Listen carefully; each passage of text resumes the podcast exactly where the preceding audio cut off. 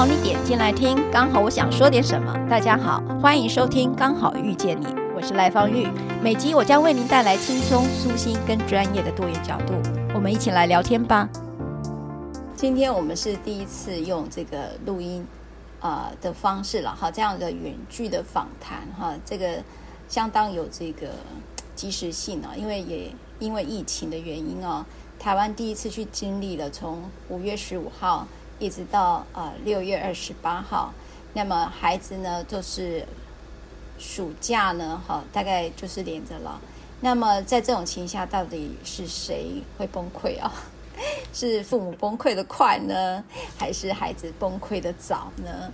但是我至少看到新闻媒体啊，包括呃我周遭的朋友，都纷纷的丢出那个孩子被罚站。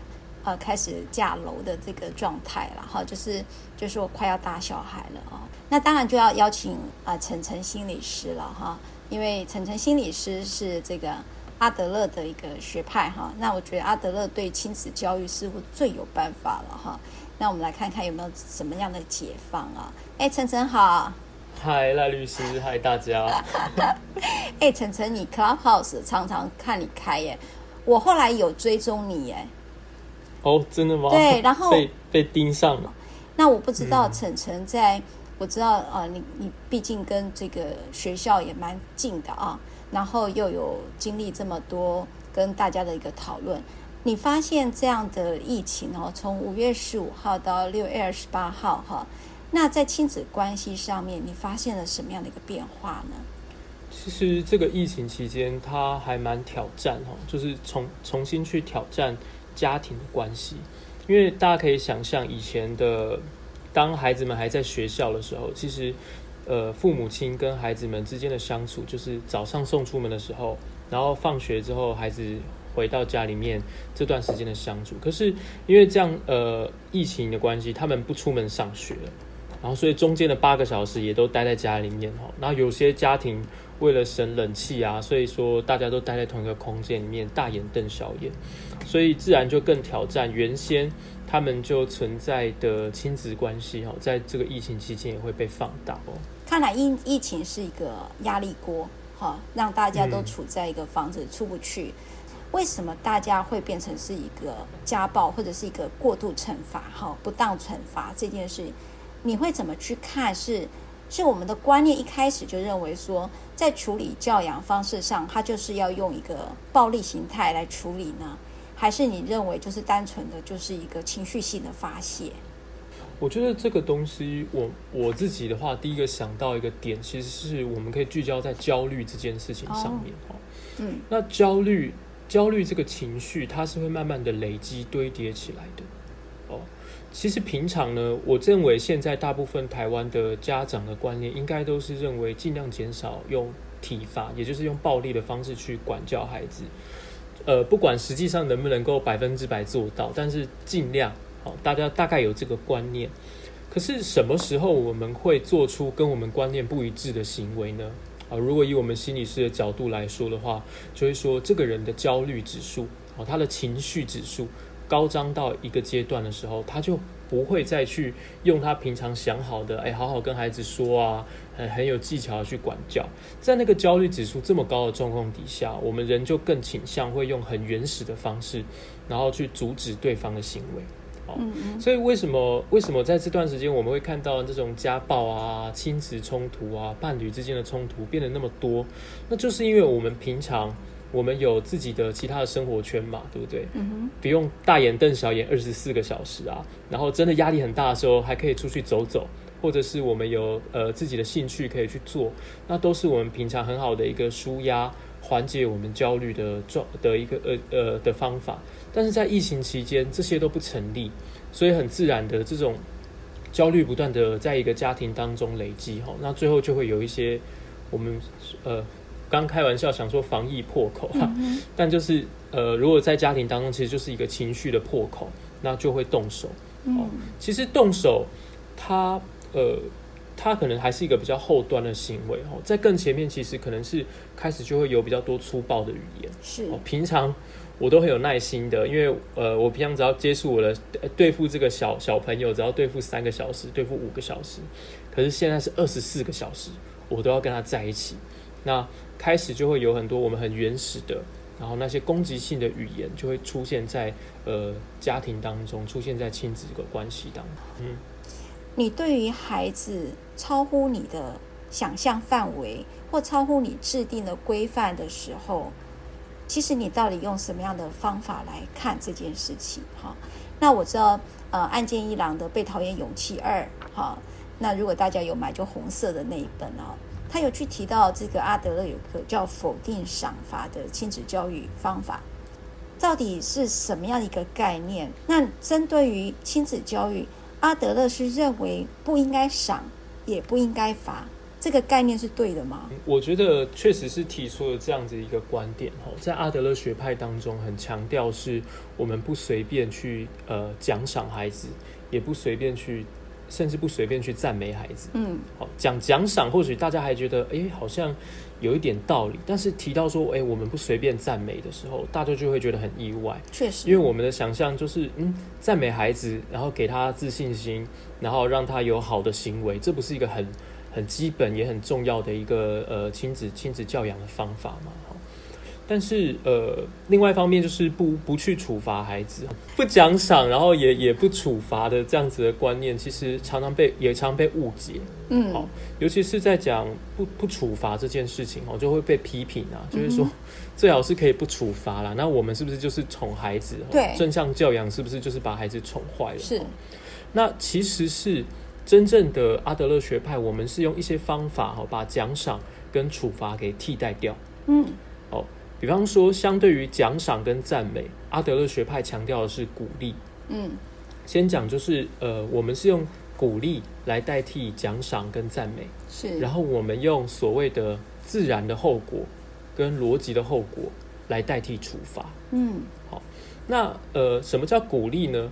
哦，我们讲赞美的话，可能是一个孩子哦画了一幅画很漂亮，所以我们就说哇，你画的好棒哦，你这幅画画的好美哦，嗯、这个这样叫做赞美嘛。嗯，我们赞美的时候，我们聚焦的其实是孩子行为的结果，对不对？是。所以你做得好，你会得到奖赏。是。但是当你一个一个孩子画的画很很不好看的时候，你要怎么赞美他？嗯、呃，这个时候，嗯，我们其实就赞美的那个。我们就没有办法给出一个赞美嘛，嗯哼，因为你一旦定义了在孩子的世界当中，你定义了什么样的行为结果是好的，是值得赞美的，嗯，那同时你就定义了有一些时候它是不好的，是它是不值得不值得被赞赏，嗯嗯嗯，对。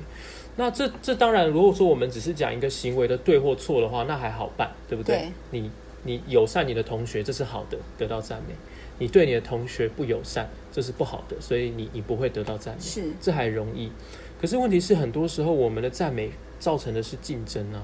对对，分数分数高会得到赞美，分数低的时候你就不被看见。嗯嗯，这也就是为什么很多的时候我们的赞美反而反而不是让孩子自我认同，嗯哼，反而是让孩子无止境的去追求别人的认同。是。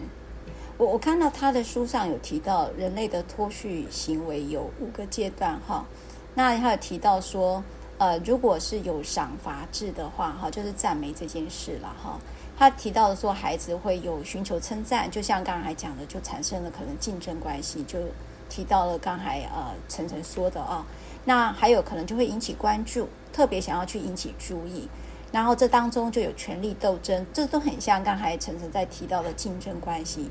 那在这当中呢，有可能就有一些不公平，那因此你就会产生憎恶，那就会有一些复仇，好，会报复的行为。到最后说对了，我就是不行了，好吧，我就自我放弃，就叫无能哈。他有去提到，呃，如果说我们用赏罚制，会带来这样的一个脱序，孩子可能就有这样的几个发展。当他没有办法达到一个独特地位的时候，他就会用这个五个阶段哈来达到他呃可能会进展到这样的一个程度了哈。这是呃这个阿德勒书上所提的。那我我不知道这个晨晨认为这五个到底是不是呃有没有误解阿德勒？好，这样问比较快。哈，其实我觉得呃这个书书本身没有误解。呃，算是算是这这个五个阶段，也是我们在做治疗的时候，或是我们在做亲子的教育的时候，我们常常会跟家长讨论的，嗯哼，或是跟老师讨论的哈。就是这这五个五个阶段呢，与其说它是阶段哈，不如它可以看作是孩子这些问题行为的目的。有的时候我们会看到孩子一直在班班级当中哈，他可能呃一直有一些吵闹啊、打岔的行为，那他其实很有可能就是为了博取关注。嗯哼，为什么他要他要用这么呃这么样子不好的行为来取来取得关注呢？其实背后就有一个原因嘛，因为他的好的行为没有办法。得到足够的关关注啊，嗯哼，他没有办法透过那些被赞赏的行为，哦，来来得到关注的时候，他就反而会用不好的行为、问题的行为来取得这些注意。嗯，所以它的源头其实就在于一个一个一个字哈，就是一个一个词汇，就是评价。是，当我们在孩子的世界加入了太多的评价，而且是这些外在的价值观的标准哈。不断的用来评价这些小孩子的时候，那总是会有一些孩子，他没有办法，没有办法满足别人的认同，没有办法满足别人的期待。嗯嗯。但是但是但是呃，想要被爱，想要被关心，想要有自己的自主权，这些又是人类很基本的一个心理需求。嗯哼。当我没有办法用这个社会哈，就是别人评价当中好的行为来满足这些需求的时候。那我很有可能就会选择用不太好的行为来满足这些需要。哦，所以这就是阿德勒为什么认为，呃，其实赏罚这样的方法对于教养上是一个不适合的方法，是对吗？嗯，它是短期有效的方法。短期有效，所以它是治标不治本，对不对？对，在我们的逻辑当中，我们会觉得它虽然是短期有效嘛，比方说考一百分，嗯，那你就给他一个怎么样子的奖品。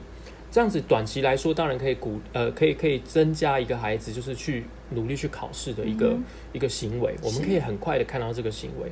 那考一百分没有考到的话，差一分打一下。嗯，那这样子处罚的方式也很有效，可以看到行为。可是我们看他底下的逻辑是什么？考一百分本来应该是自己很有成就感，对不对？对，我我努力了，我得到了这个成就感才是。这个孩子的内在动机，嗯哼，这样子的内在动机才会让孩子在外在的这些呃奖赏都去除掉的状况底下，还愿意去努力，嗯哼。但是如果说我们是用奖励的方式的话，最后孩子是为了要得到这个奖励而考一百分，而不是他内心真的觉得做好好的念书，然后去争取好的成绩，这件事情是对自己有帮助的。嗯，我们用外在的奖赏替代掉了孩子的内在的动力。嗯，那这就是这就是危险的。为什么我们会说长大之后反而没有办法自动自发？好，那我们当我们去用处罚的方式让他有相对应的行为的时候，其实我们是用恐惧。嗯，是我们是用恐惧来让他达到呃，就是我们想要形塑出我们想要那个行为。我们透过恐惧，那所以有一些孩子为什么长到了大了？他的爸爸妈妈打不动他了，嗯，的时候，他就不再去表现那些好的行为，嗯嗯，是到了一定的时候，他就开始反抗嘛，嗯，我们经常说，哎，你今天如果表现的很好，你有线上课程，你都有上，那今天妈妈给你吃冰淇淋，这是不好的，对吗？嗯哼。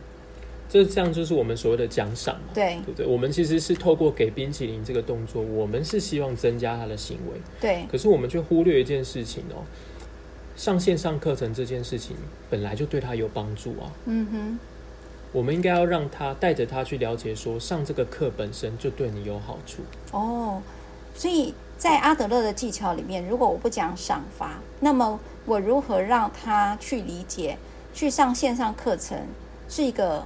对他有帮助的事情呢？有时候线上课程不是很无聊吗？不会吗？很难专注。你在课堂上就已经很难专注了，何况是透过了一个小框框呢？对啊，确实是不容易。所以这边就要讲到阿德勒是这样子说，但是我个人，oh, OK，其实我我个人一直觉得说哈，内在的动力的养成哈是是有阶段性的。哦，怎么说？就是说，呃，我们讲的内在动机哦，它其实是在我们的大脑当中哦，比较属于晚发展出来的部分，嗯，对不对？嗯，就是小的时候，我们应该是很接受，就是哎，有东西吃，我要去吃。啊、所以小的时候，我们会有比较得得到比较多的奖赏啊。幼稚园老师、国小老师不是好宝宝就有好宝宝贴纸，是。然后，然后那个呃，做了怎么样的好的表现的时候，就有糖果可以吃。所以我会觉得他在我的观点当中呢，我跟阿德勒就有不同的看见。哦，因为他一百一百年前的人嘛，我就认为说哈，我们应该是把外在的奖赏。跟内在的这个动机，我们都同时并进。Uh huh. 我们用外在的这些小的，呃，小小小的这些增强物，哈，就是我们讲增强物就是奖励品。是，我们可以引导孩子产生那个行为，嗯、让他去做这个行为。可是我们要一点一点的，好，在这个过程当中，我们要很坚持的、不放弃的，让孩子知道说，其实这件事情本身就对你很好。嗯，嗯你做这件事情本来就是有意义的，跟你想要成为的人。好，跟你的对你自己的身体健康，我对你的成绩、对你的学习就是有帮助。嗯哼，我们不要让孩子只是为了得到这些奖赏物而努力就好了。你知道吼，就是说，呃，这个很挑战现在的整个教育制度啦。所以当阿德勒在讲这个呃否定这个赏罚亲子教育的时候，其实我这件事情一直没有想明白。那当然，晨晨有提到一个、呃，你觉得是可以折中的哈，就是当然最理想的是不赏不罚哈。当然我也见识过这样的一个教育制度对，我我也可以分享哈。但是确实在我呃看这一段的时候，就一直很难理解，因为罚这个惩罚这个制度其实是。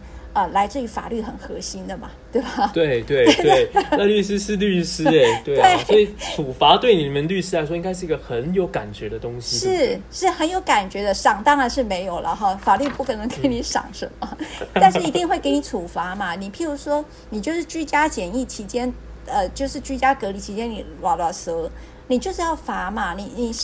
你违规打疫苗，你根本不是可以打的人，你你就要被罚嘛。就是说，你知道整个法律秩序的建构是来自于惩罚制度，所以刑法就是刑法制度嘛，对吧？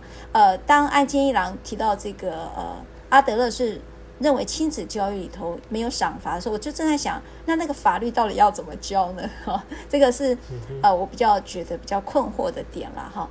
回到呃这个阿德勒的一个说法里面。呃，如果不赏罚，到底我们还有什么样的方法？我我分跟那个晨晨分享一个小故事了哈。嗯。呃，我我其实，在节目上，我其实也曾经分享过，就是呃，我的孩子那时候要挑幼稚园的时候，我挑了一家幼稚园，那家幼稚园很特别，就在一个丛林里哈，那那很难得哈，在都市丛林里面的一个小小的世外桃源哈，因为它没有冷气，什么都没有哈，然后有院子，有养。鸭养鹅哈，在台北市区，你要看到这个真的太困难。好，我在那里观察了一个月，因为他他讲究的就其实就是不赏不罚。我那时候也就觉得怎么可能，怎么可能嘛哈？我就待在那里待了快一个月，去观察老师跟孩子到底怎么互动的。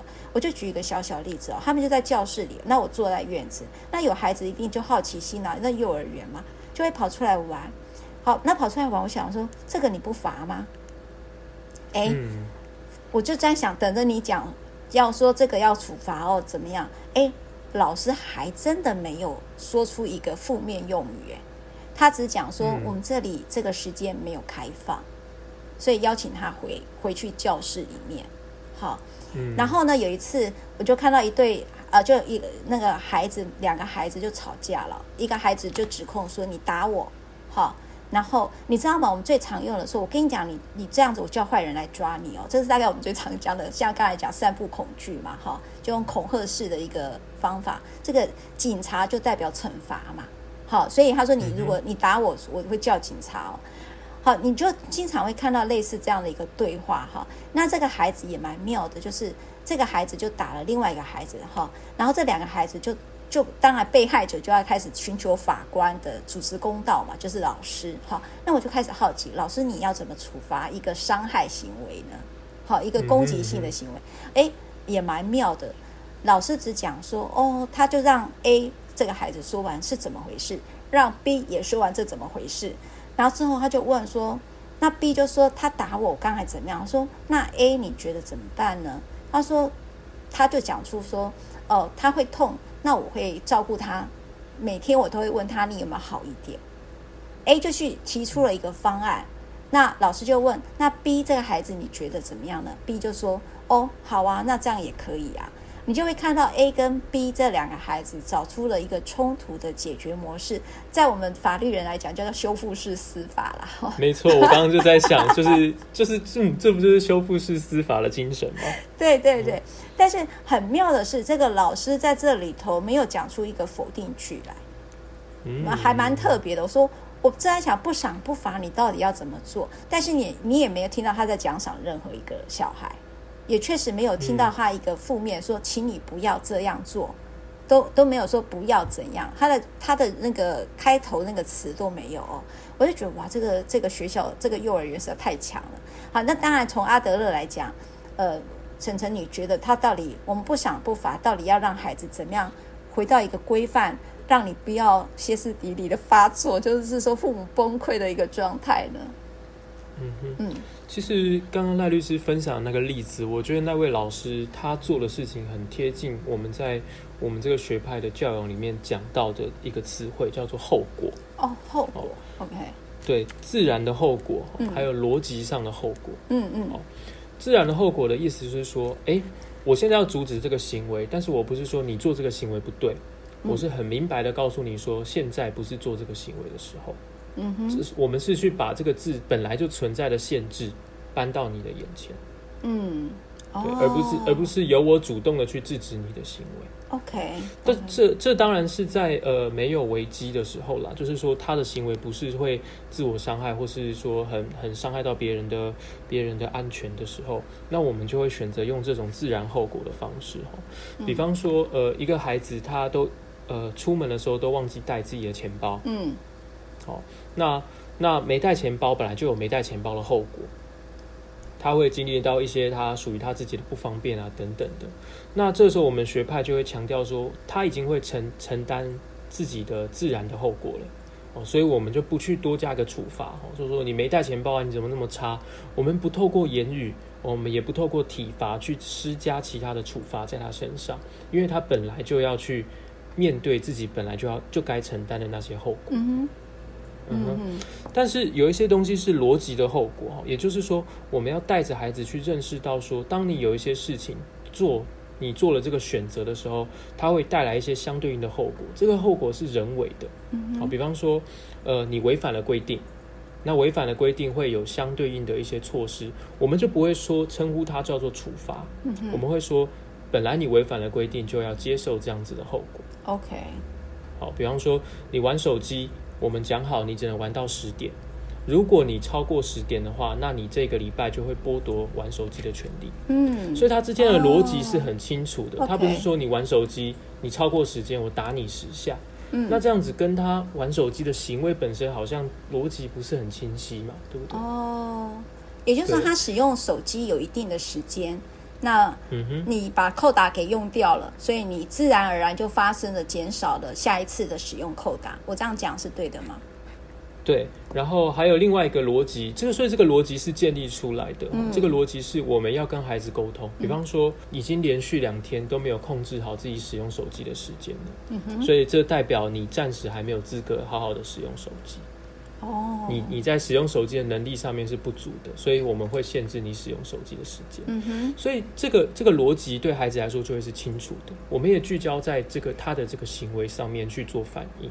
嗯，对，嗯嗯。那这样子的后果，所谓的后果就会比较是呃阿德勒在强调的那个处理问题行为的方式。嗯嗯。那其实一切的努力，我想说我们去讲它背后的逻辑，因为。背后的一个精神，其实一切的努力就是为了要拿掉评价这件事情。嗯，我们要把呃自己的评价哈，不把自己的评价加在孩子的身上，嗯，反而是我们让自己让孩子慢慢的学习去评估自己的行为。嗯，明白明白。有一个有一个医师叫做陈维任医师哦，他本身也是阿德勒学派的拥护者哦，他就分享他运用这个自然后果跟逻辑后果。用了好几次哦，但是他的小孩子还是有一样的行为，所以我们就想说，哎，你你你是医生，然后你是这个学派的信徒，你都用了，但是你的孩子的行为也没有改正，好，那你怎么看这件事情？他的回答我觉得很棒哦，他就说，这就是成长啊，不是什么东西都一次就会。嗯，用用奖赏的、用处罚的方式，他改变的很快。是，可是他的改变不是来自他内在，是，不是他自己真的觉得这样的行为改变对他是重要的，而是因为为了要得到外在的赞美，而是为了避免外在来自外在的这些攻击。嗯，那所以说，呃，后果这个方法或许不是一个最快的方法。哦，或许它不是最短的时间就会有效的方法，但是在一个孩子的心智的成长的过程当中，它却是一个有意义的方法。嗯嗯，能够看到长期的自律，能够看到长期的内在动力的一个方法。嗯，我其实还蛮赞成晨晨这个呃自然后果或逻辑后果的这样的一个教养方式啊。呃，我我也想回馈一下哈，就是呃。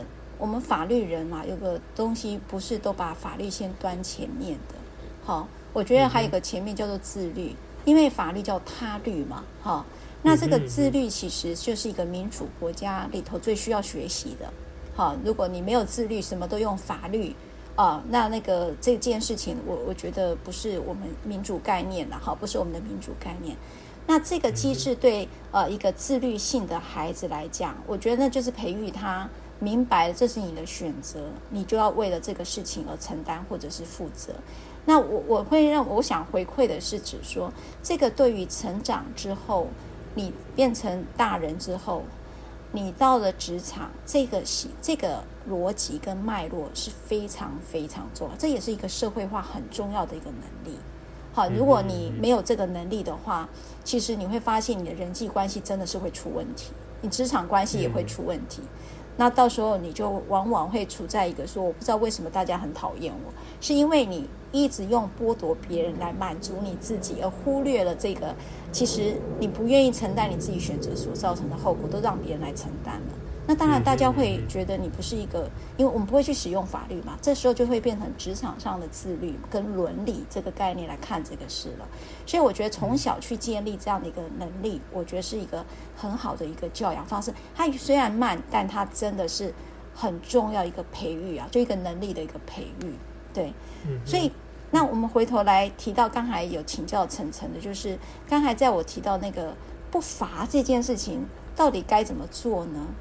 我觉得我们可以先先思考的一件事情，就是在家庭当中跟在法律的世界，我觉得有一个很不一样的地方。嗯、呃，亲子的教养当中，我认为啦，我个人觉得最重要的其实不是行为的形塑，嗯，而是认同，OK，跟关系的连结嘛，是，对不对？我们我们希望给孩子的是形成一个好的自我认同，让他可以认同他自己，是，然后自我去负责。第二个部分是我们希望他可以有好的能力，可以跟别人连接。嗯，所以我我我会先回到那个幼稚园的那个我觉得很厉害的老师的例子，我真的觉得很厉害。嗯，他要多冷静啊！对，我我第一个想象是他要多冷静。是，所以说，如果说我们今天想要在我们的家庭当中实践这个不赏罚，我觉得最不容易的第一件事情就是要冷静下来。嗯嗯，是我常常觉得，其实阿德勒学派的教养，哈。坊间好多好多的书，大家真的可以去看，有很多也都写得很不错。但我自己还有我我的好多的朋友，甚至是我的个案哈，如果是爸爸妈妈，呃，他们是作为父母亲的个案，都会说，但是在那个当下，我真的就是忍不住，真的，真的就是忍不住哈。所以其实不不赏罚的教养技巧，我我觉得那些技法，我们先撇开撇开再说。我觉得第一件事情是我们要自我照顾。哦，OK。哦，对，我们要学习自我照顾，然后才能让自己在那个那个当下。为什么我们对到自己的孩子的时候总是特别无法冷静？是因为我们常常会不小心模糊了我跟孩子之间的界限。嗯，嗯，我们忘记我是我，孩子是孩子。嗯，我们想要为孩子的行为负责任。所以，当一个孩子有不好的行为的时候，其实如果是妈妈或是爸爸。甚至或者像我是一个老师哈，我我是一个老师的时候，我说我的学生怎么这个样子？嗯嗯，我的孩子怎么是这个样子？这样子的想法是最挑动我们的神经的，嗯，因为我们无法，我们我们把自己跟孩子的的行为粘在一起，所以在那个时候，我们就会用很大的力气想要去阻止他。那处罚就是最快的方式，嗯，所以第一个要能够能够照顾好自己，让自己能够在那个时候慢下来，嗯，对。这个是我我觉得很不容易的。那第二件事情，其实我们可以从那个幼稚园老师的例子去听到，就是他问这个孩子说：“你发生了什么事？”嗯，这个就是阿德勒学派。哎，如果大家有听前一集的话，就会应该就知道我要讲哪一个哈。目的，啊哈，我们要去了解这个孩子的问题行为背后的目的。哦，OK。对，如果这个孩子的问题行为的目的是他想要去引起注意，有一些孩子他去弄别人嘛，嗯，就是去、嗯、去戳一下别人，戳一下别人，他其实是想跟他玩，是 OK，所以我们要先了解他背后的目的，嗯，然后引导他，教导他用好的行为，用合适的行为来满足自己的目的，嗯嗯，他想要跟别人建立连接，但他老是去弄别人，那其实老师就要告诉他说，你这样子做。你可不可以看看别人的表情？嗯，你这样子做有帮助你跟别人拉近关系吗？嗯，如果没有的话，你要不要用不同的方式？嗯，嗯哦，那这个就是第二个我们讲的，我们从目目的的角度去看待行为。嗯嗯哦，因为很多的问题的行为，其实我们如果冷静下来思考的时候，会发现它其实在目的上面不是那么的坏。嗯嗯，或是他的目的其实是很合理的。哦，那那这就是第二个，我会觉得。可以提供给大家的，就是从目的哦去看一个孩子的行为，嗯，而且我觉得我们要很务实的认识一件事情哦，一个人的行为改变哦，一定是用另外一个行为来代替这个不好的行为，嗯哼，对不对？对，所以不是对。如果说一个一个小孩子在餐厅当中他大吵大闹，哦，那如果他是因为想要吸引爸爸妈妈的注意，或是因为他是因为无聊，好，那我们阻止他大吵大闹。那他就会找到另外，他就必须要去找到另外一个行为来满足他自己原本的那个需求。对，无论这个需求是什么。是。好，所以与其让他呃去自己去随便乱找另外一个行为哈，那我认为比较好的方式是，我们把一个东西交到他的手上去，跟他交换他原本的这个行为。以前他都是用问题的行为来吸引别人的注意力的，可是我们现在教导他怎么样的方式。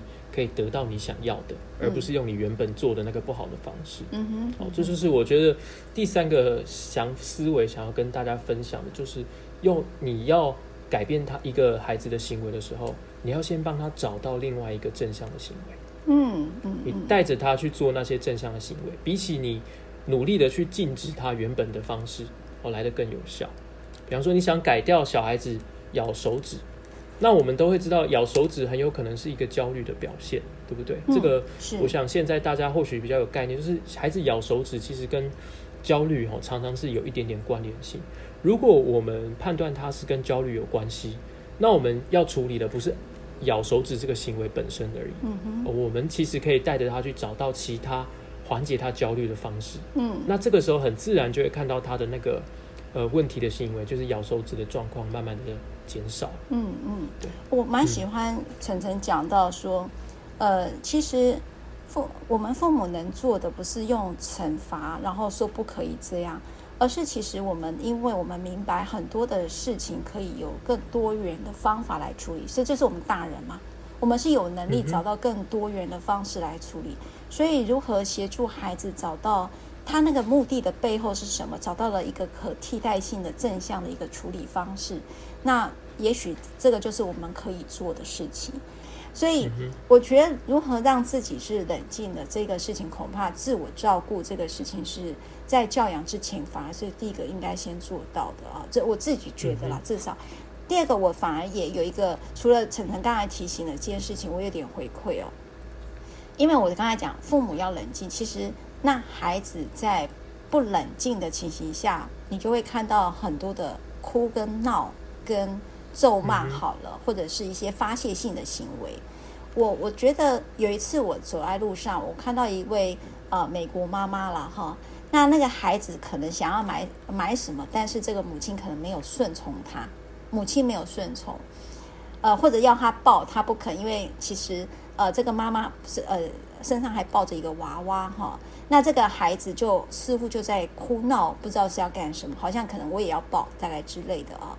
那我发现那个妈妈呢，就蹲下来陪孩子在哭闹的时候，就陪着他，等着他哭闹过去，然后他永远是微笑的。他也对于啊，我们路人有时候我们父父母亲会焦虑嘛，就说啊，旁旁外人在看我们了，你你赶快不要再哭闹，因为很丢脸哈。可是我觉得那个美国妈妈她没有，她只是对于关注的路人报以微笑，然后也对着她孩子报以微笑，等着他处理掉他的情绪。但是我就说，那个冷静有时候是父母冷静了，可能孩子的情绪也需要一点空间，因为呃，确实他处在一个很调试上困难啊，因为开始变视讯了，没有同学了。然后他的自由都被局限，他可能想要去公园玩也不行去了，所以他有很多自己的情绪是要处理的。那那时候我们在开始讨论教养之前，如果也注意到他的情绪，是不是也比较有助于这个关系的处理？刚才提到的，呃，除了我们讲进不要有评价、自我认同之外，还有一个提到的就是要关系连接，是吗？嗯嗯。我觉得我们先回到一刚开始的主题哈，其实就是焦虑的管理这件事情哈。就是刚刚赖律师你我我觉得那个画面好鲜明哦，就是那个妈妈蹲下来，对，所以她跟孩子在一起，对不对？在同一个位置上面，对对。然后这个孩子的哭闹，你说这个孩子的哭闹是不是造成了妈妈的困扰呢？其实我认为是哎，是是，他让他让妈妈感到困扰，是。可是妈妈理解孩子为什么。或者是说他不理解孩子为什么这样哭闹，但是他知道孩子的生活当中就是会有这个时候，嗯嗯，所以他没有因为他的哭闹而处罚他，没有因为这样把他推开，嗯，没有因为这样子大声骂他，他选择用跟他连接的方式，嗯，好，让这个孩子在这个连接关系连接的状态底下，有有有一个时间可以让这个孩子的情绪，让这个孩子的焦虑慢慢的降下来，嗯嗯。我觉得这个孩这个妈妈很好的示范了一件事情哦，就是她对孩子的脑容量有掌握度。OK，她知道当孩子孩子很哭闹的时候，你当然有方法可以很快的停止他哭闹嘛。就是华人家长很擅长，一巴掌过去的时候，他就会他就会冷静下来。是，但是还是回到说啊，那是用恐惧的方式来让这个孩子的行为转变哦。但是他选择用关系的连接，他选择去接纳这个孩子有这些时候。所以他很自然的，他的孩子的情绪过去以后，回到了大脑可以正常工作的那个状态，嗯，他才开始跟他跟他对话，嗯，我告诉他说，或许是我猜那个话可能是说，或许是，哎，这次是你，这次是抱抱抱宝宝，下次可能会抱你，嗯，或者是告诉他说，你这样子哭闹，旁边的人会觉得困扰。等等的，这个时候再来谈这些理性的东西，才才有它的效果。嗯，所以我会觉得这个妈妈对脑容量应该蛮有观念的。嗯，对。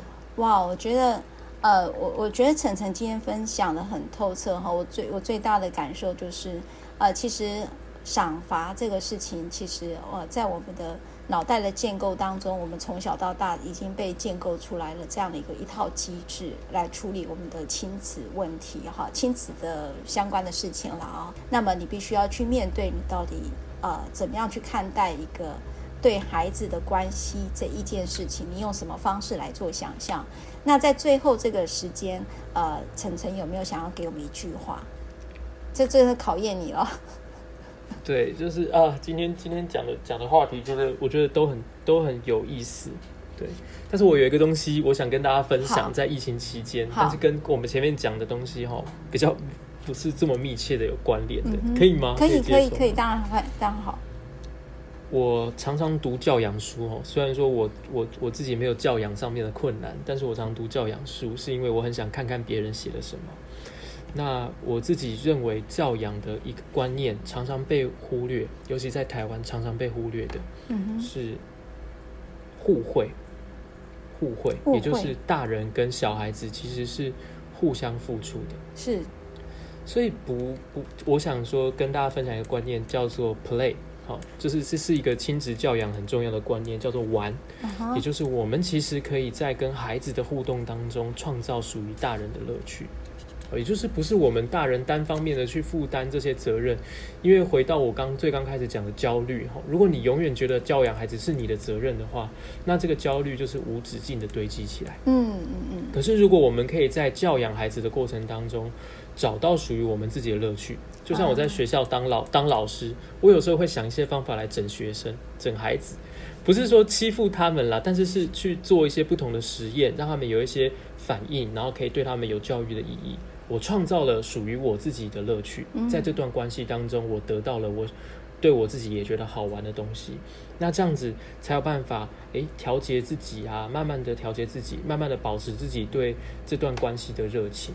嗯，对，我反而觉得这是疫情期间可以提供给大家的一个建议吼，就是跟孩子大眼对小眼，不要想说我要满足他一天三餐，你也可以想想看，我可以用花什么样的方式来跟孩子玩。嗯嗯，就是让我自己也有乐趣，所以是一个互惠的关系，是一个互惠的关系，然后是平等的，然后是合作的，是互惠的。嗯，我觉得相对于不赏不罚、平等合作。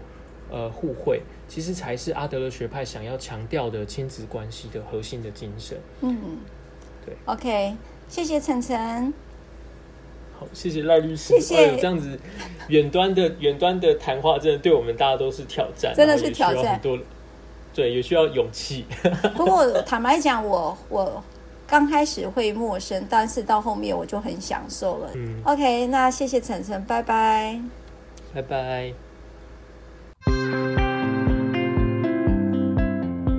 如果你喜欢我分享的内容，欢迎订阅。想请我喝杯咖啡，欢迎打赏，我们会全数捐给儿少全新会。如果你想要更了解儿少全新会，在每集详细内容都会有介绍。大家下次刚好遇见时，我们再来聊天喽，拜拜。